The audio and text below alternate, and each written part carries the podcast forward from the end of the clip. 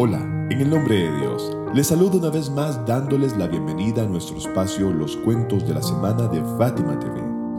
La historia de hoy trata sobre el ascetismo y la abstinencia de uno de los inmaculados de la descendencia del profeta del Islam, la cual puede enseñarnos grandes lecciones. Esa historia ha sido seleccionada del libro Bihar al-Anwar, así que vamos juntos a escuchar el cuento de esta semana.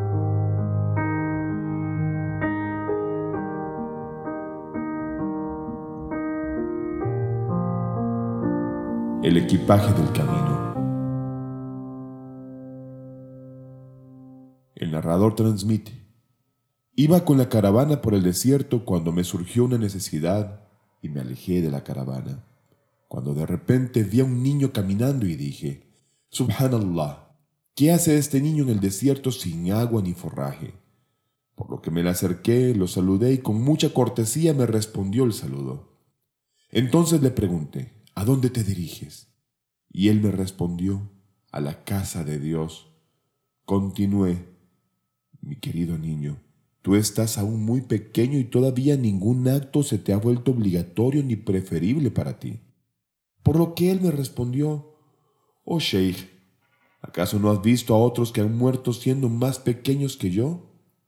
Así que pregunté, ¿dónde está tu equipaje y tu montura? Y él dijo, mi equipaje es la abstinencia, y los que me trasladan son mis pies, y con este equipaje y montura me dirijo a mi maestro. Entonces de nuevo le pregunté, no veo que lleves comida. Oh Sheikh, respondió el niño, ¿es correcto que alguien te invite y tú lleves tu comida a su casa? me contestó, a lo cual le dije, no. Continuó, Aquel que nos invitó a su casa nos dará agua y alimentos. A lo cual le dije, levántate y date prisa para que alcances la caravana y percibas la época del Hajj.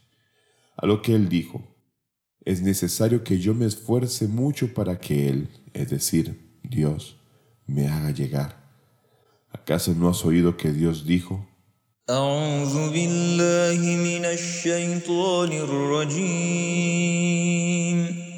بسم الله الرحمن الرحيم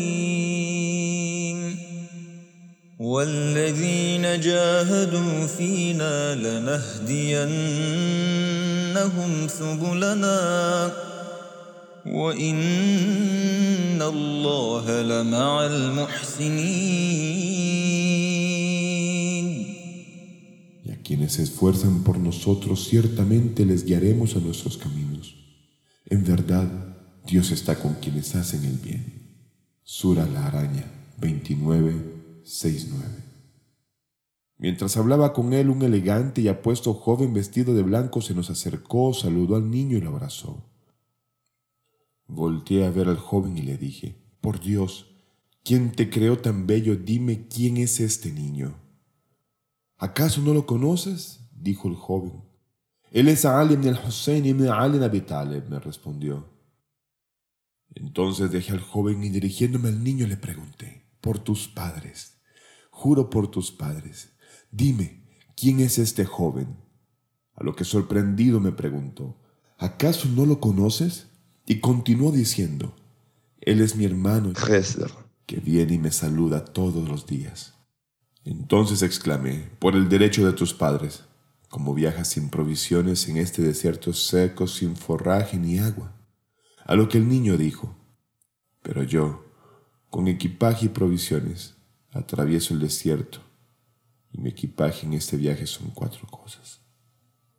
¿Qué son esas cuatro cosas? le pregunté, a lo que me explicó así. Yo considero a todo el mundo, tanto sus seres grandes como los pequeños y todo lo que hay en él, bajo el poder y reino de Dios.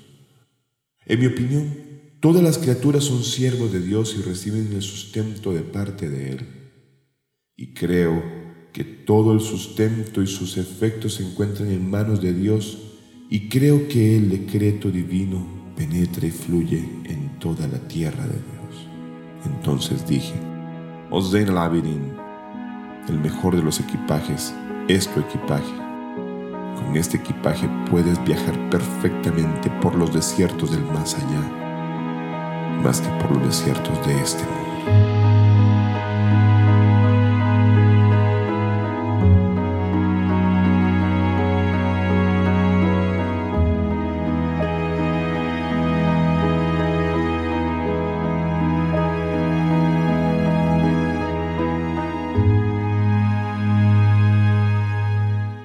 Gracias a este cuento logramos ver la elevada posición de la descendencia purificada del profeta Muhammad, la paz de Dios y bendiciones sean con él y su familia, quienes poseían una visión de las realidades de la vida y el mundo tanto material como espiritual, demostrando su esencia, valor y superioridad por encima del resto de los individuos, especialmente aquellos que ostentaban el poder desde la base de la corrupción y la tiranía en sus épocas.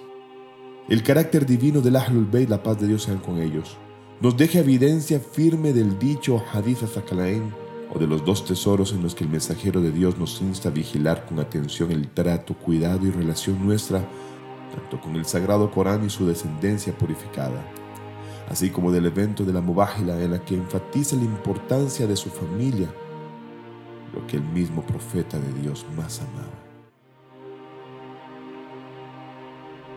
Hemos llegado al final y no me queda más que despedirme deseándote lo mejor de esta y la otra vida, tanto a ti como a tus seres queridos. Por favor, cuídate y hasta la otra semana con un nuevo cuento.